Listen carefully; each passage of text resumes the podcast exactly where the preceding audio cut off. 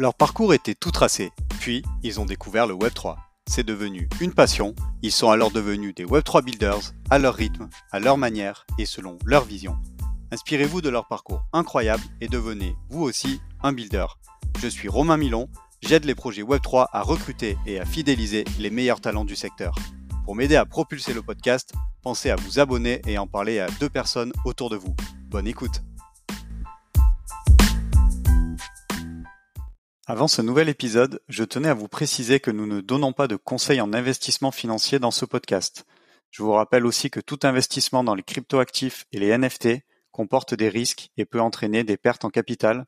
Soyez prudents et faites toujours vos propres recherches. Bonjour à tous, très heureux de vous retrouver pour ce nouvel épisode de Behind the Chain. J'espère que vous êtes en pleine forme. Aujourd'hui, je reçois Jason de l'ABI. Il est blockchain écosystème lead chez Zama. Comment tu vas, Jason? Salut Romain, ça va très bien et toi? Bah écoute, en pleine forme, on commence euh, la matinée avec cet enregistrement, donc euh, voilà, c'est top.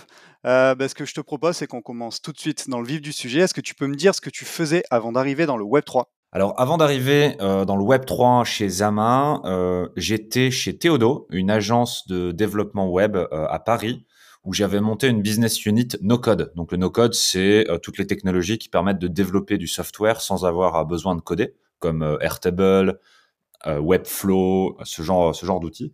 Et euh, progressivement, je me suis fait euh, emporter par le Flow Web 3 à partir de 2020. Euh, et j'ai fini par quitter mon agence Théodo pour d'abord aller rejoindre l'écosystème Starknet, où j'ai essayé de monter un projet avec un ami. Euh, c'est une année pendant laquelle j'ai fait beaucoup de rencontres, euh, dont celle de Rand, le CEO de Zama, que j'ai finalement rejoint en janvier 2023. Ok, excellent. Euh, et alors du coup, est-ce que tu peux nous dire euh, ce qui, ce qui t'a mis l'étincelle et voilà ce qui, ce qui a fait que tu t'es intéressé au Web 3 à partir de 2020 ou un peu avant et que tu as décidé d'y travailler ensuite? Alors c'est un parcours assez classique, euh, on va dire dans le rapport au crypto, c'est première confrontation, c'est le bull market de 2017 avec premiers achats de Bitcoin, Ethereum, tout le monde en parle, on sait pas trop ce que c'est. Puis après voilà, c'est un peu retombé. Et euh, pendant le Covid, voilà, tout le monde est chez soi, tout le monde passe beaucoup de temps euh, sur les réseaux. Moi, je suis, euh, je me suis beaucoup intéressé à ce qui se passait pendant le DeFi Summer. Donc, c'est cette explosion cambrienne de fonctionnalités et d'applications en finance décentralisée. ça m'a, ça m'a vraiment capté sur Twitter en particulier à l'époque et je me mettais à lire à suivre plein de comptes là-dessus puis ça me passionnait intellectuellement et puis petit à petit je suis resté j'ai continué de suivre je me suis encore plus renseigné un petit peu formé tout seul et j'ai fini euh, euh, ma dernière année donc chez Théodo, euh, mon précédent employeur. j'avais, j'ai même lancé aussi une business unit crypto blockchain. parce que ce sujet me passionnait trop et je, je, voulais vraiment passer tout mon temps dedans. Alors tu disais aussi que tu avais entrepris aussi un, un début de, de, projet sur, sur Starknet. Est-ce que tu veux nous en parler, nous dire quelques mots voilà, en quoi ça consistait? Le projet s'appelait euh, Starksheet et l'idée, c'était de construire comme une euh, spreadsheet comme Google Sheet, sauf que chaque cellule est connectée à une donnée on-chain. Et l'idée, c'était de reconstruire n'importe quelle interface de la finance décentralisée, comme n'importe qui peut construire un front-end sur, par exemple, Uniswap ou sur euh, AAV. Nous, on voulait construire un front-end universel vers toutes les applications DeFi à partir d'un seul et même endroit. Donc, en gros, tu pourrais, à partir d'une interface qui ressemble à une spreadsheet, créer, par exemple, euh, faire des swaps sur un AMM, euh, mettre une position d'emprunt euh, sur AAV, faire un flash loan, du multitransaction, parce que la spreadsheet, c'est une interface que les gens connaissent très bien, qui savent très bien manipuler. Et je pense qu'on était allé, on est allé un petit peu trop loin, quoi. C'était un petit peu trop avant-gardiste. La technologie Starknet, elle est, elle était pas prête du tout. mais l'important, c'est les gens qu'on a rencontrés. Moi, j'ai pu faire 1000 rencontres pendant le lancement de Starksheet pour qu'on se posait les bonnes questions. Mais finalement, le, projet n'a pas abouti. Mais c'est les rencontres et c'est le, voyage qui a compté pour moi. Ok, bah écoute, euh, merci en tout cas pour, euh, pour le partage de cette expérience.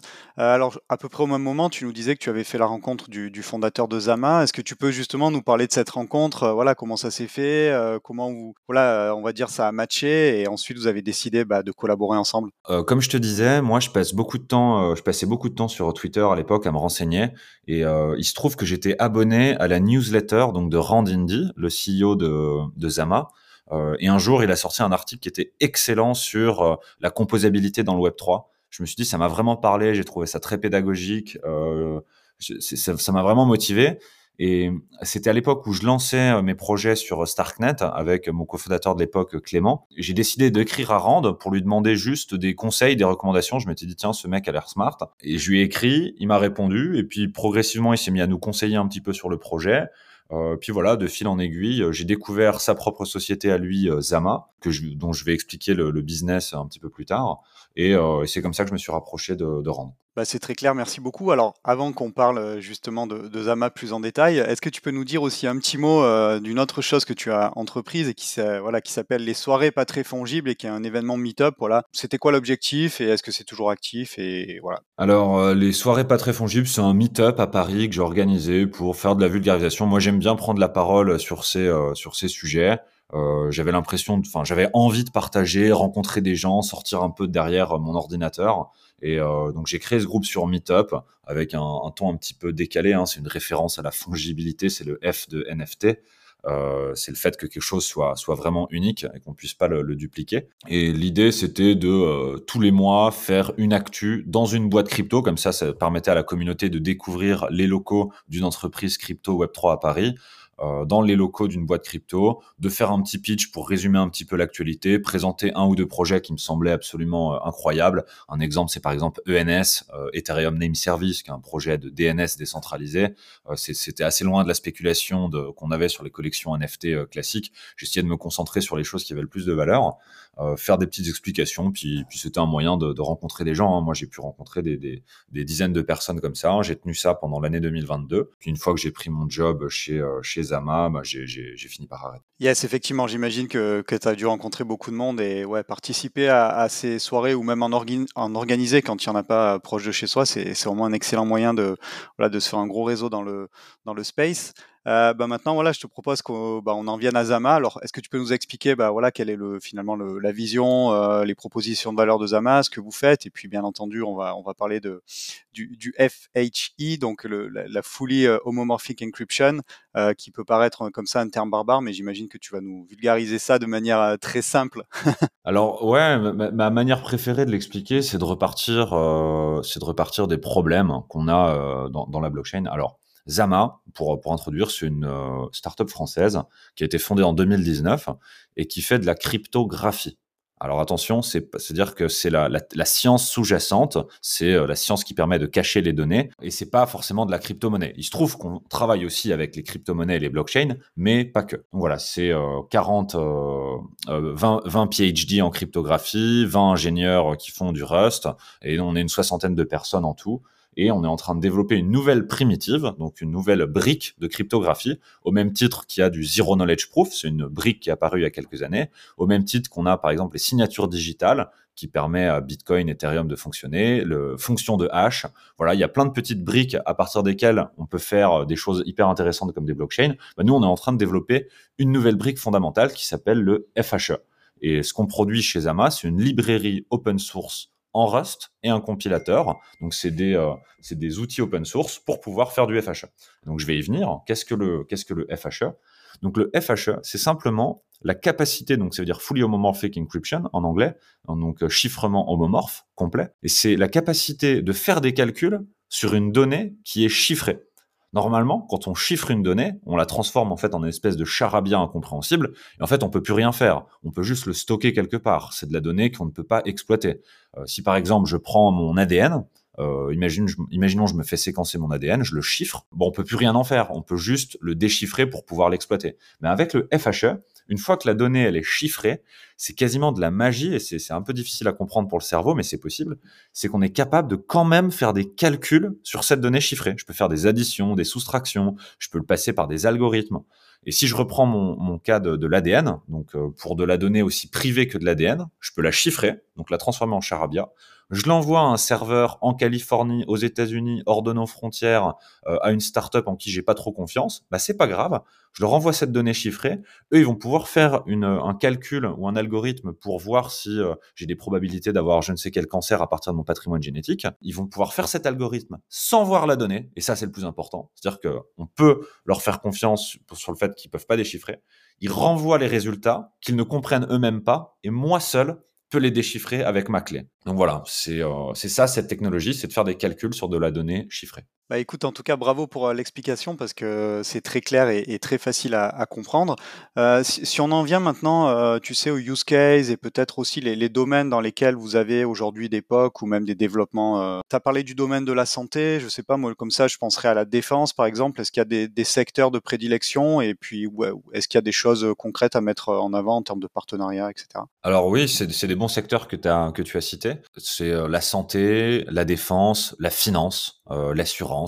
Euh, partout, il y a des données extrêmement sensibles euh, qu'on a envie de pouvoir exploiter sans forcément faire confiance à des gens euh, lorsqu'on, enfin, pour les déchiffrer. Alors, je, vais réexpliquer quelque chose. Donc, le cœur de notre produit, c'est donc cette librairie qui permet de faire du FHE.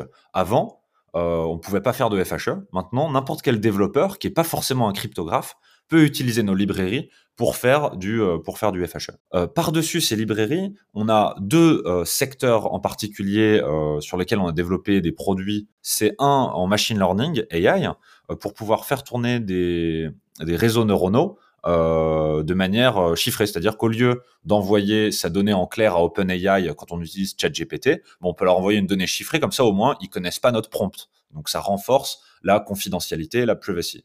Donc ça, c'est une branche. Et l'autre branche pour laquelle je travaille, c'est le monde de la blockchain.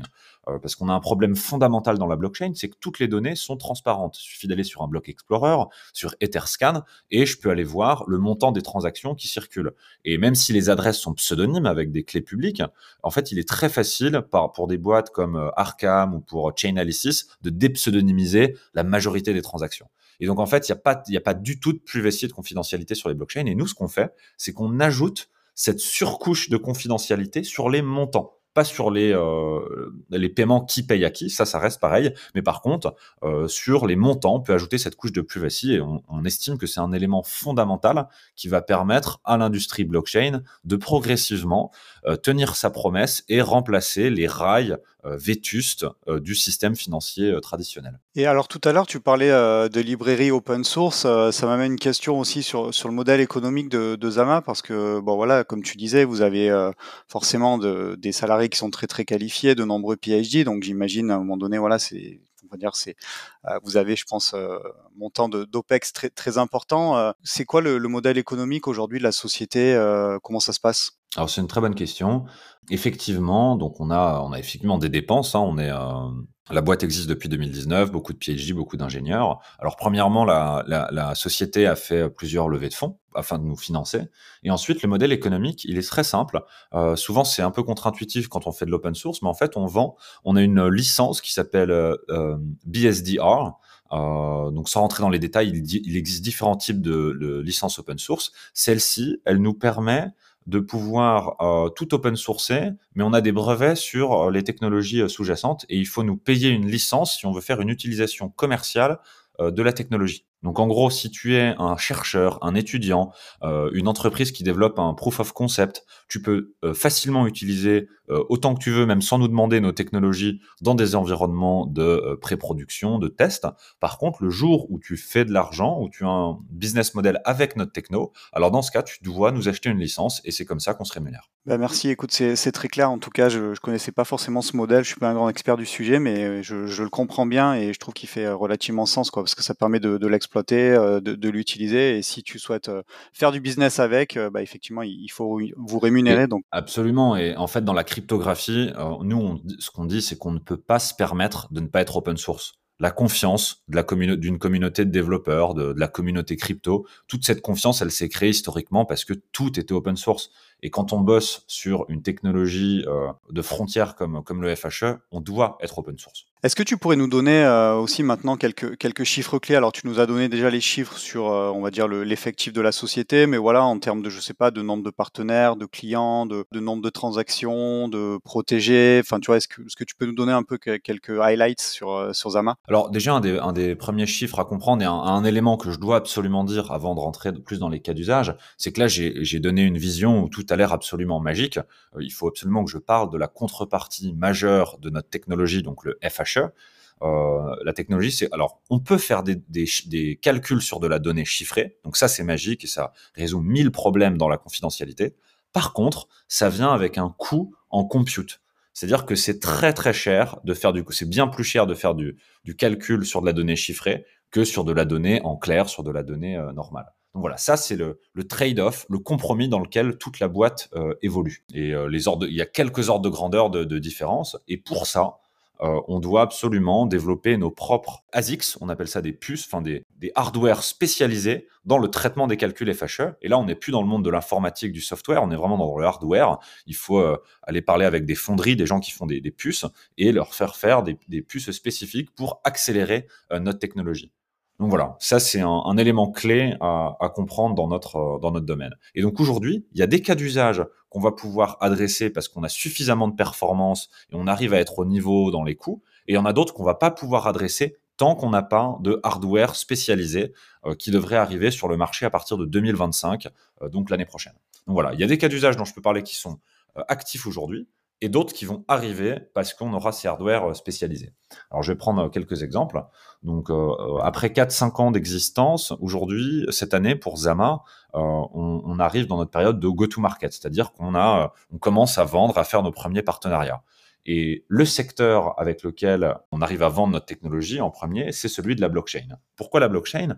Parce que c'est un secteur qui a terriblement besoin de confidentialité et qui est déjà habitué à la lenteur. Comme je vous l'ai dit, le FHE, euh, c'est aujourd'hui assez lent. Et donc, euh, voilà, nos premiers cas d'usage sont des cas d'usage financiers, euh, notamment de tokenisation sur la blockchain. À partir du moment où on a besoin de confidentialité dans la tokenisation de son actif, par exemple, on n'a pas envie que tout le monde sache le montant qui est, qui est transféré de telle euh, action, obligation, n'importe quel outil financier qui a été euh, tokenisé, on va pouvoir utiliser le FHE pour euh, masquer une partie des données. Et ça, c'est un, cas d'usage qu'on adresse dès maintenant, en 2023, en 2024, avant ces fameux hardware qui vont arriver et nous, et nous accélérer. Ok, bah écoute, c'est très clair. Encore une fois, merci beaucoup pour, pour cette explication. Alors, avant qu'on en commence l'enregistrement du podcast tout à l'heure, tu, me disais que tu voyageais beaucoup. Je pense que ce serait intéressant que tu nous expliques un peu le, quotidien de. Bah, tu es blockchain écosystème lead euh, donc pour Zama. Explique-nous un peu voilà en quoi ça consiste et ce que tu fais au quotidien. Alors aujourd'hui, euh, donc le FHE c'est une nouvelle primitive cryptographique et euh, la plupart des gens, même dans l'écosystème, même chez les cryptographes, même euh, dans les, euh, je sais pas, la fondation Ethereum, à, l'endroit où il y a les gens qui réfléchissent le plus. Il y a plein de gens aussi qui ne connaissent pas encore et pour qui le FHE c'est complètement nouveau. Ils savent même pas que c'est possible et que ça existe. Et donc moi, mon rôle, c'est avant tout aujourd'hui d'aller faire de l'évangélisation c'est-à-dire d'aller dans toutes les grandes conférences blockchain. Généralement, on essaye d'avoir des, spots pour, pour parler et euh, on pitch le FHE on explique ce que c'est, on explique ce que ça apporte, on explique les trade-offs, on explique la roadmap euh, pour que les gens commencent à l'intégrer euh, dans leur système. Aujourd'hui, il y a plusieurs façons d'ajouter de la confidentialité sur les blockchains. On a le zero knowledge qui est une technologie qui a ses limites. On a le FHE qui va résoudre d'autres choses. On a ce qu'on appelle des euh, hardware spécialisés, des trusted enclave pour faire ça. Et donc moi, mon rôle, c'est d'aller expliquer tout ça ensuite d'aller euh, parler avec des développeurs, leur expliquer ce qu'on peut faire et de mobiliser, de créer cet écosystème et de développeurs et d'entrepreneurs qui va utiliser le FHE pour lancer les prochaines applications euh, de confidentialité sur euh, Ethereum. c'est un peu comme ce qui s'est passé avec le Zero Knowledge il y a quelques années. Le Zero Knowledge, il y a encore trois ou quatre ans, c'était vraiment un sujet de recherche qui existait dans le cerveau des mathématiciens et des chercheurs, qui progressivement est passé de la recherche à l'ingénierie. Et là, il y a des ingénieurs euh, qui ont commencé, des développeurs qui ont commencé à le manipuler, et on a des applications incroyables aujourd'hui qui permettent de scaler Ethereum, comme euh, Starknet, comme euh, Polygon, ZKVM. on est arrivé dans cette phase de production. Et moi, mon rôle, c'est de faire transitionner le FHE de cette phase de recherche à cette phase de production pour que la communauté s'en empare. Et très concrètement, c'est faire des pitchs, organiser des événements, organiser des hackathons à tous les événements crypto, rester en contact avec tous les gens qui développent les principales applications dans la finance décentralisée, leur expliquer le FHE pour comprendre avec eux comment ils peuvent s'emparer de notre technologie pour améliorer leurs produits et euh, mieux répondre aux besoins de confidentialité de leurs utilisateurs. Alors, euh, on t'entend euh, parler de, toute cette technologie-là avec, voilà, avec beaucoup d'engouement et on sent que tu es, passionné par le sujet. Est-ce que c'est ça, toi, qui te fait le, plus kiffer au, quotidien dans cet univers Web3 C'est de, parler de choses assez complexes et de les évangéliser Est-ce qu'il y a autre chose aussi qui fait que tu es, content de builder et, d'être, on va dire, un acteur du Web3 au quotidien? Bah, Je pense que non, mais ouais, l'écosystème en général me passionne. Enfin, c'est des gens qui ont une énergie incroyable, qui ont peur de rien, qui se lancent dans des trucs. Il y a, beaucoup de projets qui réussissent pas, mais c'est pas forcément grave. Moi, déjà, de base, cet écosystème, j'adore et je m'en sens super à l'aise. Ensuite, ça, c'est plutôt ma personnalité. J'aime évangéliser, j'aime pitcher, j'aime donner, euh, j'aime ça. Enfin, cette partie-là du métier me fascine. Ensuite, je pense qu'on résout vraiment un vrai problème. Il y a un article de Vitalik euh, Buterin qui est sorti euh, cette année qui s'appelle Les trois grands problèmes à résoudre. Donc Vitalik, dans cet article, prend un peu de recul et se dit, attendez, on a trois grands sujets à résoudre là tous ensemble pour euh, que ces infrastructures qu'on développe deviennent les infrastructures du vrai monde, financier en partie. Donc le premier, c'est évidemment la sécurité. On sait tous qu'il y y a trop de problèmes de sécurité. Le deuxième, c'est la scalabilité. Donc, c'est augmenter la capacité de transaction euh, du réseau. Et le troisième, c'est la confidentialité et la privacy. Et nous, voilà, on travaille sur ce troisième avec plein d'autres gens. Ce sentiment de résoudre un vrai problème qui est difficile aussi. Enfin, je dis pas que tout est facile. Hein. on se heurte à plein plein de problèmes. Euh, bah c'est euh, j'ai l'impression d'être sur les sur les bons sujets. Et je, me permets d'enchaîner sur une question auquel j'ai pas répondu. Je me rends compte que tu m'as posé. C'est celle sur sur la scalabilité, parce que depuis tout à l'heure je dis que donc le FHE c'est génial, c'est magique, mais c'est un petit peu lent et qu'il y a un problème qui est la scalabilité. Aujourd'hui, pour donner un ordre de grandeur, nous sur une blockchain, quand on utilise des transactions en FHE, donc des transactions qui cachent euh, les montants, on peut atteindre la moitié de euh, la capacité de Ethereum en transaction. Ethereum, c'est 12 transactions par seconde. Euh, nous, avec le FHE, on peut aller jusqu'à 5 transactions par seconde sur des CPU. Je ne vais pas rentrer dans tous les détails hardware, mais aujourd'hui, on a une infrastructure qui bosse sur CPU, c'est-à-dire sur des, puces normales. On peut aller jusqu'à 5 transactions par seconde. Donc, si vous avez un cas d'usage qui requiert des centaines ou des milliers de transactions par seconde, le FHE n'est pas fait pour vous.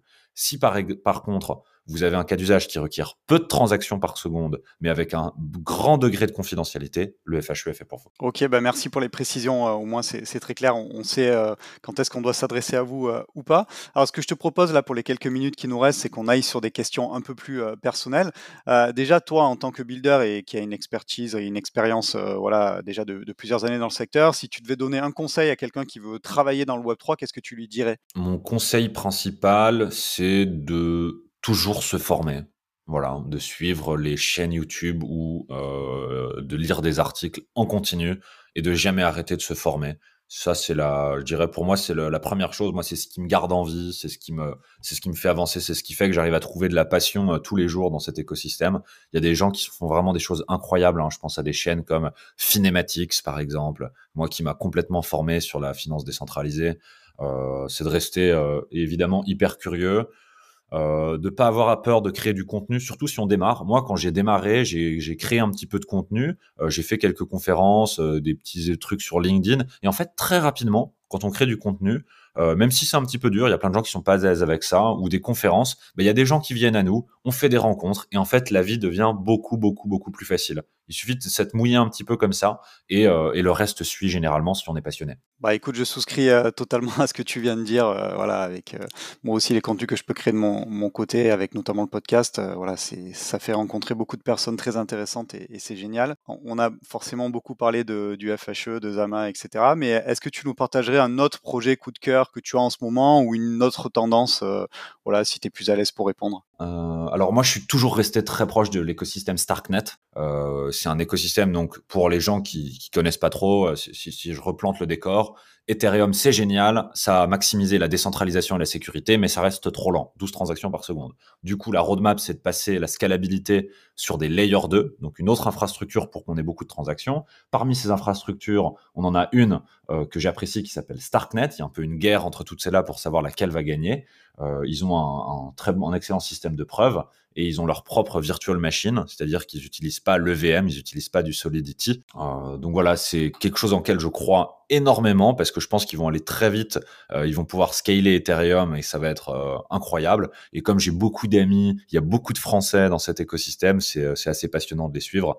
Moi, mon ancien cofondateur, avec qui j'étais sur Starknet, il, il, est à la tête d'un projet qui s'appelle Kakarot aujourd'hui, donc je, je, vais en profiter pour en parler. Allez, allez voir Kakarot, c'est un poil technique, mais c'est une brique d'infrastructure qui va permettre d'amener l'EVM, donc Solidity, tout, tout ce que les devs connaissent bien sur Ethereum, sur Starknet. Euh, allez jeter un œil, c'est passionnant. Merci pour les partages. on mettra bien entendu le, lien vers, vers ce projet-là dans, le descriptif du podcast, comme toutes les, sources que tu as citées.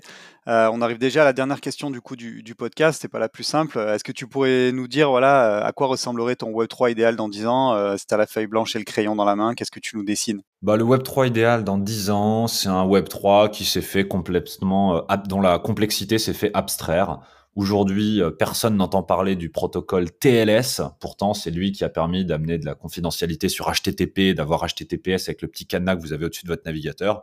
Tout le monde s'en fout, mais tout le monde euh, l'utilise sans s'en rendre compte. Voilà, j'aimerais que ce soit exactement la même chose grâce à des améliorations comme le Abstraction, où on pourra enfin avoir des logins passwords un peu normaux et pas des clés euh, privées publiques complexes.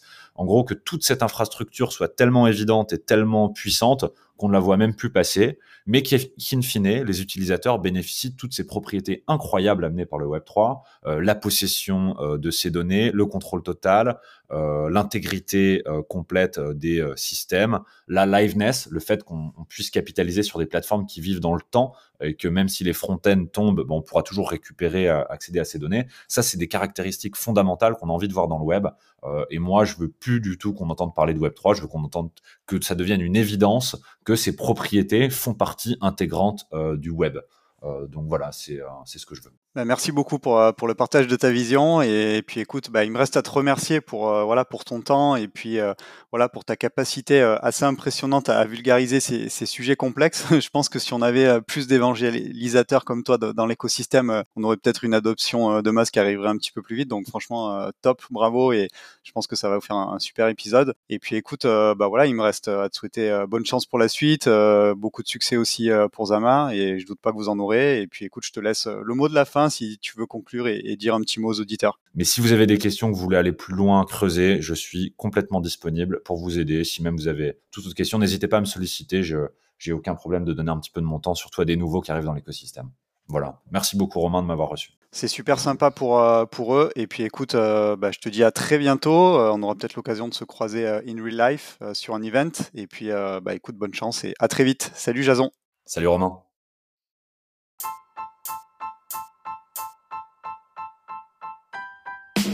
Merci d'avoir écouté cet épisode jusqu'au bout. Pour m'aider à propulser ce podcast, je vous invite à me laisser la meilleure note possible ainsi qu'un commentaire sympa. À très vite pour découvrir un nouveau talent du Web3.